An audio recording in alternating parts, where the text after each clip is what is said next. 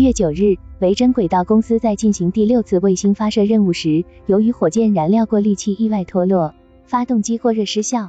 动力故障使火箭无法正常入轨，最终坠海。该火箭当时携带有来自七个客户的九颗卫星。此次发射任务的失败，使维珍轨道公司股票市值暴跌，从巅峰时期的三十五亿美元蒸发到仅有零点七亿美元左右。随后，维珍轨道公司与多名投资者的谈判也陆续失败。在未能从资本市场中筹措到足够资金的情况下，维珍轨道公司先是在三月十六日宣布暂停运营，随后裁撤了约百分之八十五的员工，最终在四月四日宣布申请破产。目前，维珍轨道公司创始人理查德·布兰森正在努力为自己的卫星发射业务寻找潜在买家。维珍轨道公司最早是维珍集团的一部分，二零一七年宣布独立。独立后的维珍轨道公司。主要控制者依然是维珍集团创始人理查德·布兰森，他拥有百分之七十五的股份。第二大股东是阿联酋主权财富基金巴达拉，拥有其百分之十八股份。维珍轨道在二零二三年一月之前的五次发射任务，均是从美国加利福尼亚州的莫哈维航空航天港进行的。第六次任务是维珍轨道公司首次从英国康沃尔航天港进行发射。作为一家创始人是英国人的航天企业。这次发射原本承载着比常规任务更多的意义与期待，但发射完全失败，最终使维珍轨道公司遭遇了致命的财务危机。维珍轨道公司的核心业务是空射运载火箭，该公司拥有一架基于波音747-400改装的宇宙少女号飞机作为空中发射平台，它以该机原设计中的备份发动机吊舱挂架为基础，改装增加了一个火箭发射挂架。按照维珍轨道公司的计划。宇宙少女号空中发射平台会在发射任务中搭载重量二十五吨的发射器一号火箭，在一万五千米高空进行发射。这一组合可以执行快速、灵活、廉价的小型航天器发射任务，可以把五百千克的卫星发射到二百三十千米近地轨道，或者把三百千克的卫星送入五百千米太阳同步轨道。从商业逻辑上讲，维珍轨道的业务规划至少在基本环节上没有显著的硬伤。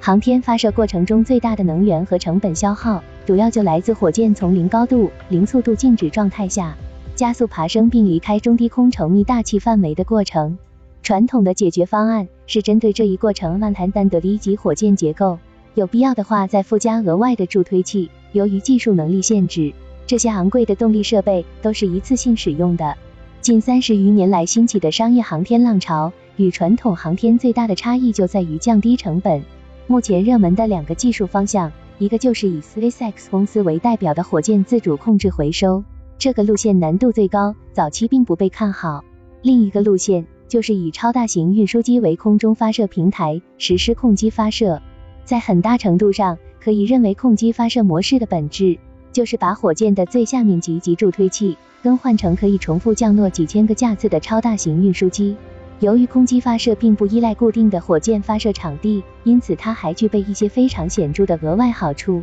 一旦遭遇恶劣的天气或者发射窗口存在冲突等因素，作为火箭发射平台的载机可以迅速调度到其他拥有大型跑道的航空航天设施。这种发射地点的灵活性也使得它可以根据任务载荷的轨道要求，选择合适的经纬度作为发射地点，从而进一步提高运力效率。理论上，只要飞机的采购、改装和使用比较便宜，火箭本身较为可靠且成本控制得力，那么这个模式确实有着商业盈利的潜力。二十世纪九十年代以来，世界航空运输业的迅速发展，恰好为这种模式提供了良好的背景基础。双发跨洋大型运输机的兴起，使大量的波音七四七飞机在运营过程中面临燃油成本控制上的显著劣势。越来越多的航司淘汰了四发飞机，市面上的二手波音七四七显著积压，价格也日渐走低。一架一零年机龄、结构状态还相当好的波音七四七，市场价格可能只需要三千多万美元。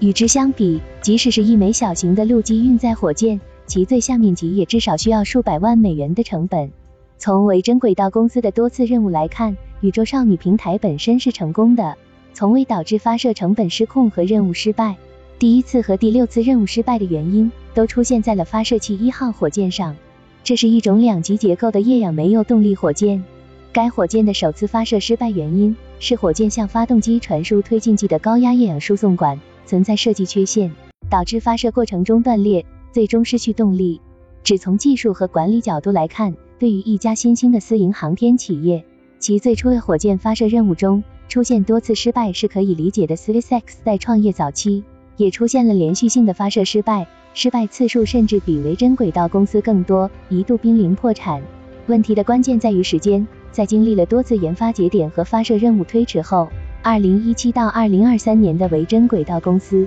已经处于一个资本市场几乎完全不接受失败者的背景下了。在维珍轨道公司推进业务的同时，SpaceX 的进步太快了。火箭主动控制回收技术成熟以后，SpaceX 的发射成本、发射频率、发射载荷能力、火箭可靠性等方面的优势全面爆发。自二零一五年的一次失败之后，SpaceX 的正式火箭发射回收任务至今没有一次失败，仅2022年一年，SpaceX 就完成了61次发射回收，特别是火箭的复用次数屡创新高，目前甚至已经出现了复用15次的火箭。在 SpaceX 的衬托下，西方投资者对于航天发射的期待值，无论是成本控制还是发射成功率，都变得非常高，远非1992到2012年期间可比。在2017到2023年期间，在 SpaceX 发射记录的对比下，维珍轨道公司低下的任务频率高达三分之一的任务发射失败率就变得极其刺眼。